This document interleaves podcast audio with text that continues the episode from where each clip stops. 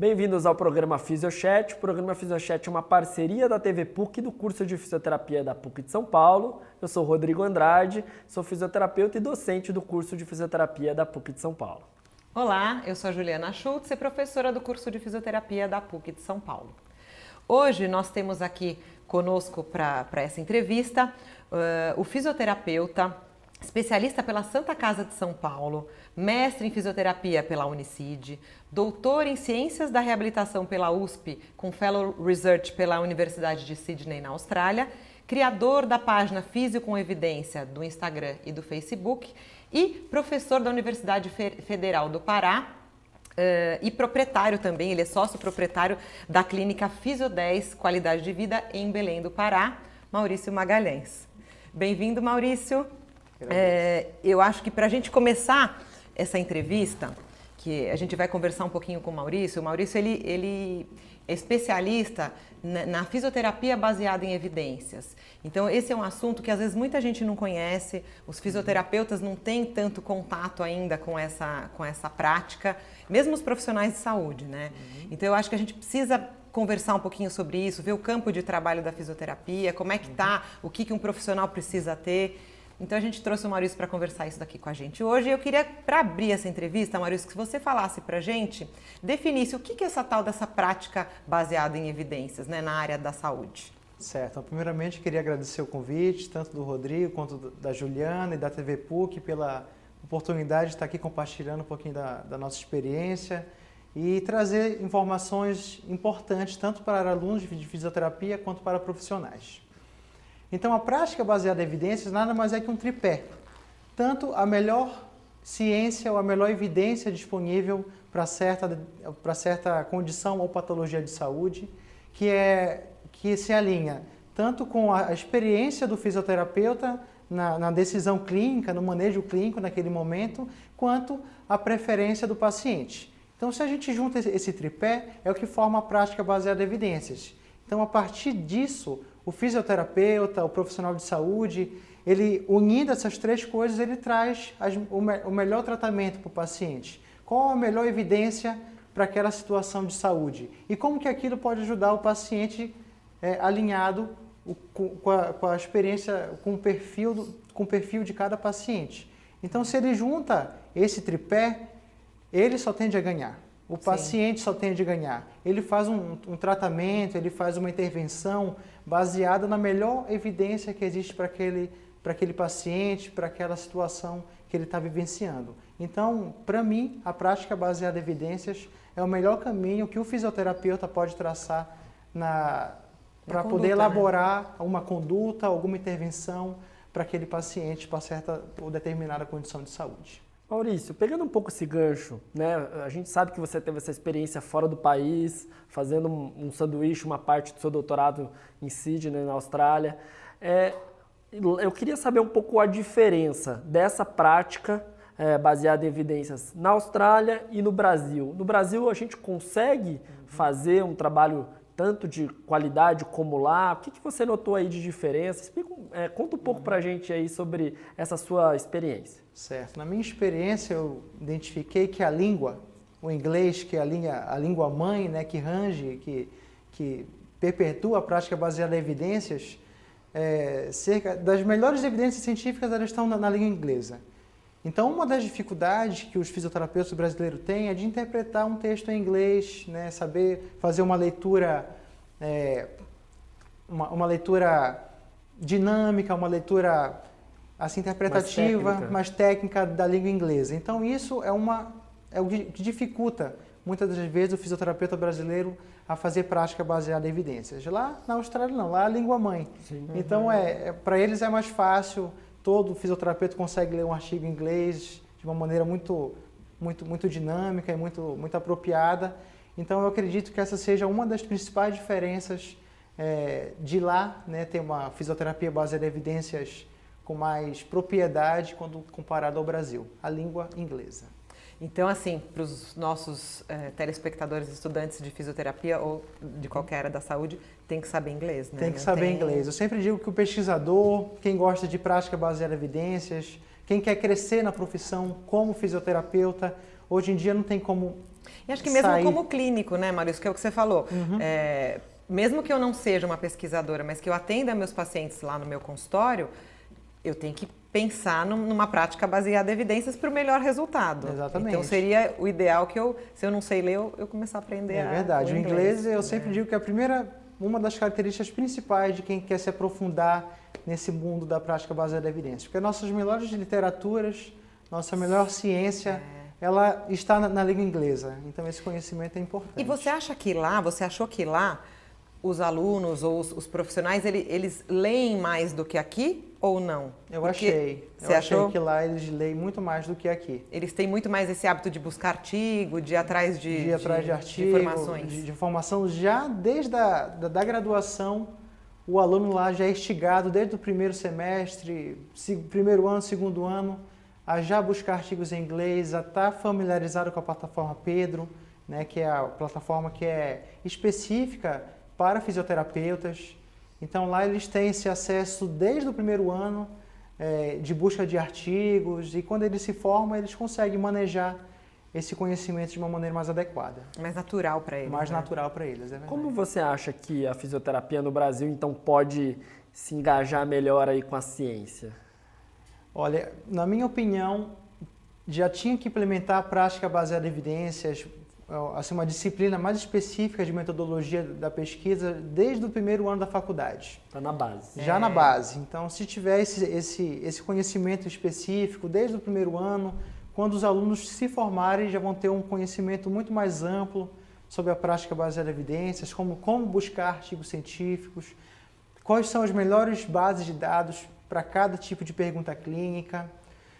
Esse, esse, é o primeiro ponto. Mas eu acho que o segundo ponto, que é, eu acho que ainda mais importante, é a formação dos nossos docentes na melhora da prática baseada em evidências. Né? Então, se a gente quer implementar esse conhecimento nas nossas universidades, o professor né, que vai passar esse conhecimento, ele tem que ter uma, uma formação mais aprofundada, fazer alguns cursos de formação em prática baseada em evidências, buscar mais conhecimento, para quando for repassar para os nossos alunos, não ter, não ter nenhum tipo de dificuldade para poder ensinar né, Sim. esse melhor caminho.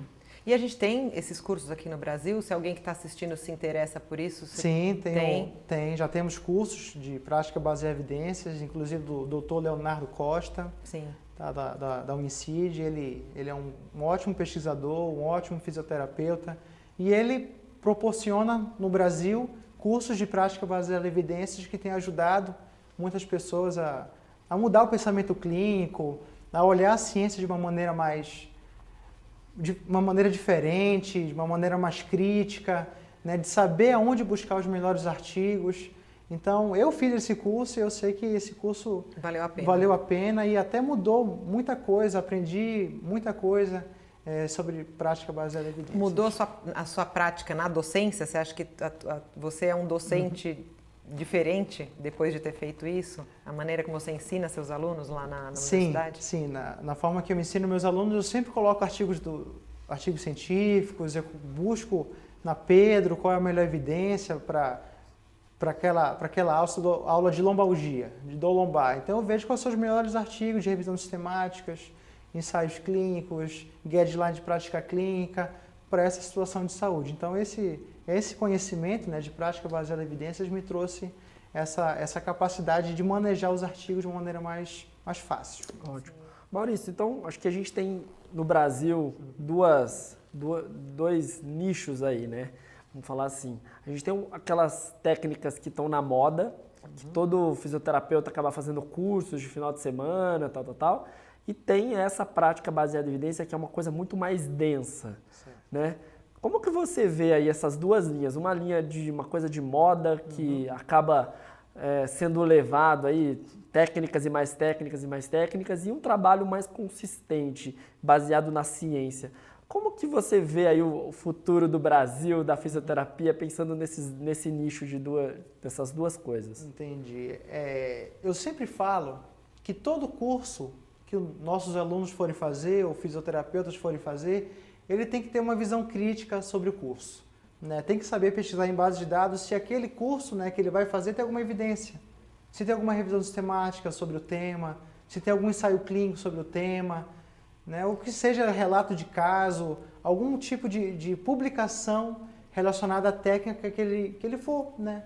que ele é, for estudar. já se preocuparam em pesquisar aquilo se de já alguma se maneira, preocuparam né? em pesquisar, né? Exatamente. Se se aquele, se a técnica que ele foi que ele está sendo oferecida, se já passou por um por um crivo científico, se já passou por algum tipo de, de estudo, Sim. né? Para até para saber se ele funciona ou não, ou se é É. uma coisa empírica, É. né? Se está vendendo é, um conhecimento assim do, de algum tipo de algum profissional, mas ainda não for comprovado cien- cientificamente, eu acredito que ainda não seja um curso Que vale a pena o que vale a investimento. pena o investimento, exatamente. Eu acho que tem que primeiro passar pelo crivo científico, ver se esse curso é válido, ver se, ele, se esse curso traz resultados positivos para o paciente, para depois ele poder é, vender, né? E até para ele, para próprio, para a própria pessoa que está vendendo o curso, está vendendo um curso embasado em ciência, É, né? Um Acreditar. curso, né? um curso que, que dá, dá resultado, Sim. né? Um curso que realmente vai mudar a vida dos nossos pacientes. Então, a prática baseada em evidências é seguro tanto para o fisioterapeuta, né, que imprime uma, um raciocínio, uma intervenção que realmente vai trazer resultados positivos, e também para o, o paciente que está recebendo uma intervenção que, que tem resultados melhores que o efeito placebo.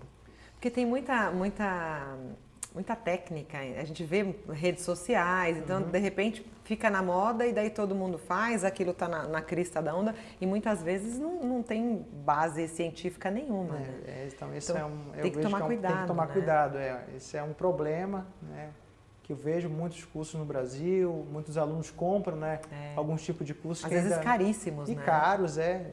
Que, Cursos caríssimos. e, e que se fosse caro, mas tivesse uma comprovação Não, interessante, sim, aí seria bem. diferente. Agora, comprar uma- um curso caro que, que, que a gente não sabe se funciona, né? Se, se- pode até funcionar, mas se não tiver estudo, eu não sei se funciona. É. Né? Pode ser que sim ou pode ser que não. Então, um investimento, né? um alto investimento nesse tipo de curso, é, se não foi passado pelo, pelo crivo científico, na minha opinião, eu acho que não vale a pena é, o, o fisioterapeuta o estudante de fisioterapia é, se interessar por ele.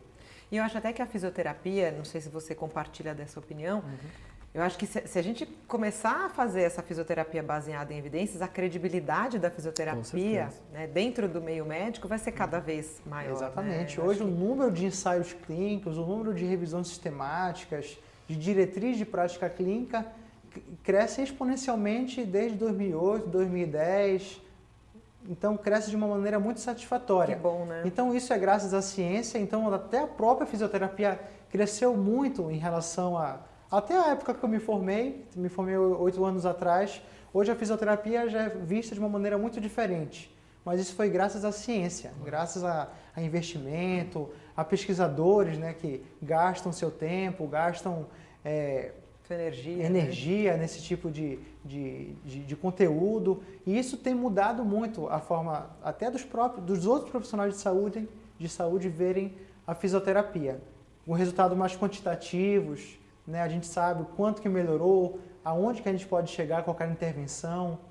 Então e isso foi graças à prática baseada em evidências. Maurício, porque quem é clínico, está lá no dia a dia, né, na correria do seu trabalho, muito difícil fazer pesquisa, né? Mas você percebe assim no dia a dia, é, ou, ou acho que na sua rede social, que você tem muitos seguidores e, e compartilha muito, tem esse contato direto com os fisioterapeutas, mais com o clínico, né? Você percebe que eles, eles veem um- um- uma distância muito grande entre esse pesquisador que você está me falando e eles? Como você acha que a gente poderia aproximar um pouco mais a pesquisa mesmo e esse clínico? Chegar, qual a informação, como essa informação poderia chegar mais facilmente para esse clínico que está lá no dia a dia, está corrido e muitas vezes ele não tem nem o inglês que ajude, né? Vamos pensar mais assim, pensando no Brasil todo, né? certo eu, acredito que real- realmente há esse distanciamento entre o clínico E o pesquisador. e o pesquisador, né? E se eles caminhassem juntos, nossa, a fisioterapia ia, ia Porque eu acho que o assim- pesquisador ele trabalha para o clínico, não é? Exatamente. As perguntas né? são As pra ele. perguntas São clínicas. Hoje, né? muitos pesquisadores são, também são É. clínicos. Então, não tem mais esse distanciamento de clínica, de, de pesquisa e prática clínica. Hoje, muitos pesquisadores também são clínicos. Sim. Então, pes- pesquisas clínicas são, são viáveis, né? Então, o pesquisador já está começando a trazer o conhecimento clínico para a pesquisa para poder atingir um outro clínico que não é pesquisador. É. E eu acredito que para juntar esses dois, é, é, já tem se, se dado muitas estratégias, já, já têm sido implementadas. Por exemplo, aqueles infográficos. Já, já viu falar? Tem uns muito legais. Isso, infográficos. De lombar. De lombar e coloca uma, uma uma figura, coloca um texto bem Isso. breve para o clínico ler, para o paciente ler, já absorver aquela informação e já Simplificar poder aplicar. Simplificar a informação. Né? Exatamente. Que às vezes, às vezes a vida está tão corrida, o clínico está naquele ritmo muito alucinante, e às vezes ele parar para ler um artigo completo, eu acredito até para ele que não seja viável, mas pegar assim é. resumos, é. Né, pegar esses infográficos e tentar implementar é, seria já, já, é um começo, mas Sim. o ideal mesmo é, se for do, do, interesse, se for um paciente que ele atendeu hoje e quer aplicar a prática baseada em evidências, ele realmente sentar e ler o artigo claro. com calma. Tá? Essa é a melhor forma. E também a plataforma Pedro, que é hoje a, que é a, a maior base de dados em fisioterapia do mundo.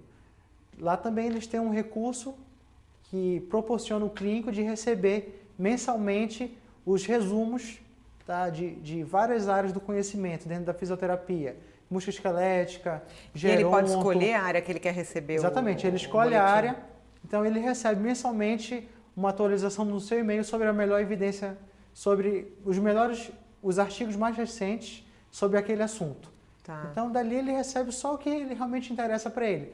Recebe no e-mail, já filtra, abre, né? já filtra já lê o resumo, o que for de interesse ele pode parar Qual que é o endereço para o pessoal, você ia falar isso também, para o pessoal é. de casa que não, tem, não conhece, onde uhum. eles podem acessar? www.pedro.org. É, isso é bem importante porque, de fato, acho que muita gente de casa não tem ideia Sim. de que é isso é. e de que ainda mais que pode receber Sim. isso na, na, na, sua caixa de e-mail, é. ficando atualizado, né? Então, acho que isso, de fato, para para a mudança aí do nosso paradigma. E acho que completando, você faz isso muito bem no seu Instagram, né? Você faz resumos de artigos. Então acho que também isso é uma coisa que acho que vale a pena ressaltar, que tem muita gente, você na sua área mais de coluna, mas outras pessoas, tentando fazer um caminho para é, dar essa informação e aproximar tanto quem está lá na pesquisa quanto na prática clínica. Mas como está sendo para você, depois que você voltou do doutorado, atender, dar aula na federal, pesquisar. Alimentar suas redes sociais. É. Eu sempre falo que fazer pesquisa a gente nunca faz sozinho. É. O melhor método de fazer pesquisa é ter um grupo, né, um grupo de pesquisa dentro da universidade, um grupo de pesquisa ou de clínicos dentro da, da, das clínicas, fazer reunião científica, tá, manter esse, essa, interação, essa interação com algumas pessoas é, é o que vai facilitar a, a pesquisa dentro, com profissionais que, que, que tem que atender, que tem que dar aula, que tem que pesquisar. Sozinho ele não consegue fazer nada. Um ajuda o outro. Um ajuda o outro. Então, se tiver essa formação, essa, esse interesse de mais pessoas em fazer pesquisa, né, de juntar o, o conhecimento, fazer reuniões científicas, Sim. já é um começo. Você tem algum grupo lá na Federal do, do Nós Pará? temos um grupo, um grupo de coluna, né, que quinzenalmente nós nos reunimos para Aí cada, a cada 15 dias, um estudante ou um professor, apresenta ele apresenta um tipo de artigo é, para debate e atualização do grupo de pesquisa.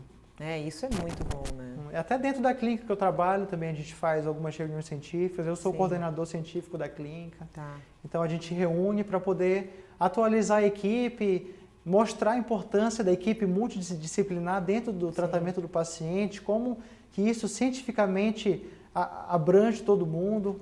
E então, todos os é seus é alunos importante. podem, lá na universidade, todos podem participar desde o primeiro ano? Você tem, tem algum processo seletivo? Não, desde o primeiro é ano. É aberto para Se o aluno mundo. quiser se engajar, já vir conhecer como é que a gente trabalha, ele está super convidado.